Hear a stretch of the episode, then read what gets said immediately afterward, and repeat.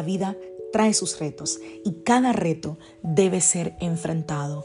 Cada día es diferente al anterior y para cada día necesitamos una palabra de Dios. Por eso el devocional de hoy es una palabra para ti, para cada día, porque Dios quiere hablarte hoy y lo va a hacer a través de su palabra. Por eso, escucha el devocional de hoy.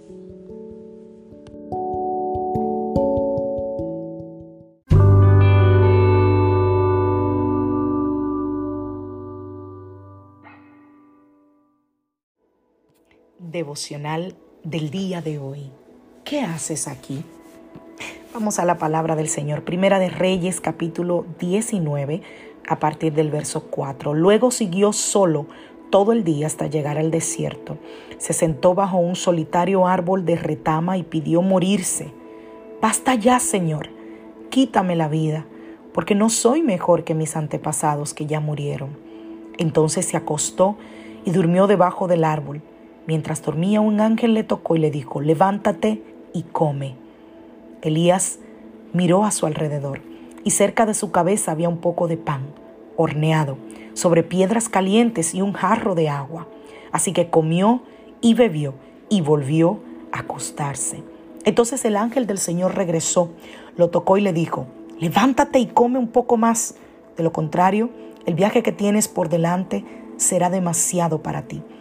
Entonces se levantó, comió y bebió, y la comida le dio fuerza suficiente para viajar durante 40 días y 40 noches hasta llegar al monte Sinaí, la montaña de Dios. Allí llegó a una cueva donde pasó la noche.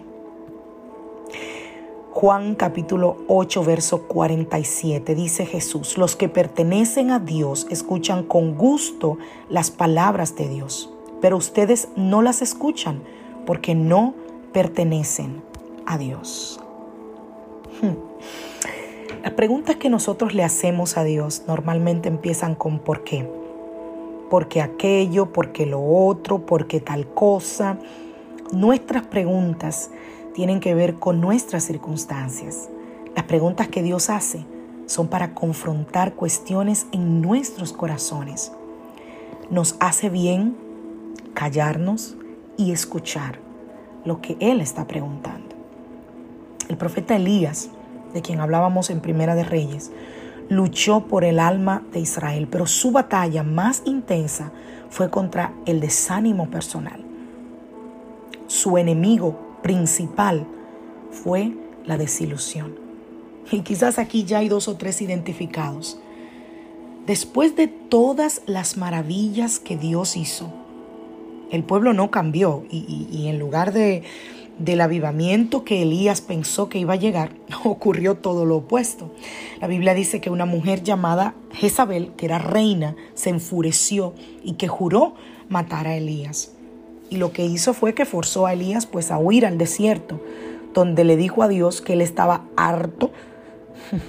Quizás alguien también esté identificado aquí. Estoy harto, estoy cansado, no puedo más y que prefería morir. Y luego la Biblia cuenta que Elías se durmió, se levantó, comió, volvió y se durmió. Se levantó, comió y después caminó 40 días hasta el monte de Oreb, donde se metió en una cueva. Oreb significa desolación, pero para Dios, Oreb era un lugar donde los asuntos del corazón eran sacados a la superficie. Yo creo que hay gente que necesita llegar a Oreb. Creo que hay gente que necesita sacar lo que hay en el corazón.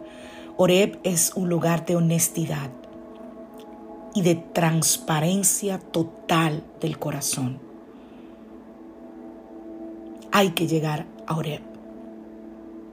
No había Elías estado mucho tiempo ahí cuando Dios le dijo, ¿qué haces aquí, Elías?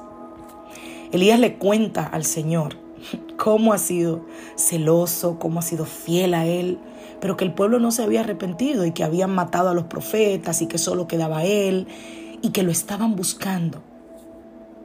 Pero si tú has leído la historia, sabes que no era así. Dios quería hablarle a Elías. La Biblia dice que pasó un viento fuerte, que hubo un terremoto, que hasta un fuego vino, pero que Dios no le quiso hablar en el ruido.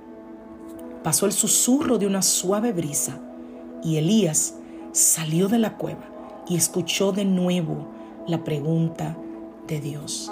¿Qué haces aquí, Elías? Elías responde a la misma pregunta de la misma manera. He predicado mucho, te he servido mucho, lo que soy y el pueblo de Israel es lo peor, te han dejado, han matado a tus profetas, solo quedo yo.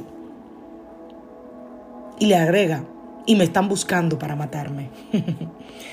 Dios le da instrucciones a Elías para el próximo paso y le dice que quedaban siete mil que no habían doblado su rodilla ante Baal. O sea, Elías, tú no eres el único.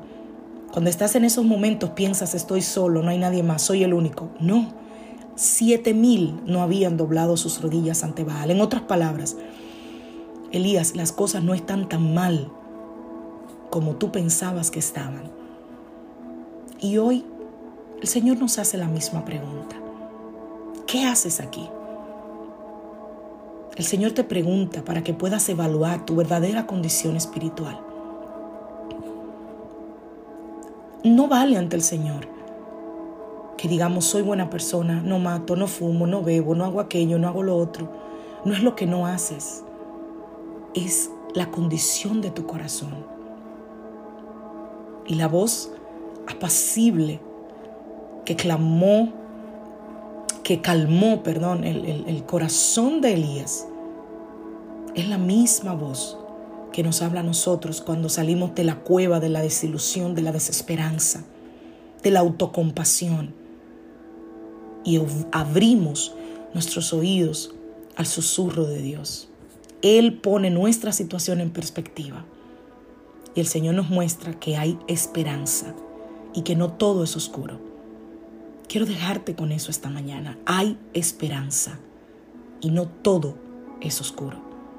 La presencia de Dios se acerca cuando nosotros nos presentamos a Él con transparencia y con honestidad y nos muestra que hay futuro y que en Él hay esperanza. Que Dios te bendiga, que Dios te guarde. Hoy es miércoles familia miércoles de estudio bíblico. Te espero hoy en el estudio bíblico eh, por Facebook. Es accesible para todo el que quiera conectarse. Puedes buscarnos como Iglesia Casa de Su Presencia, SC.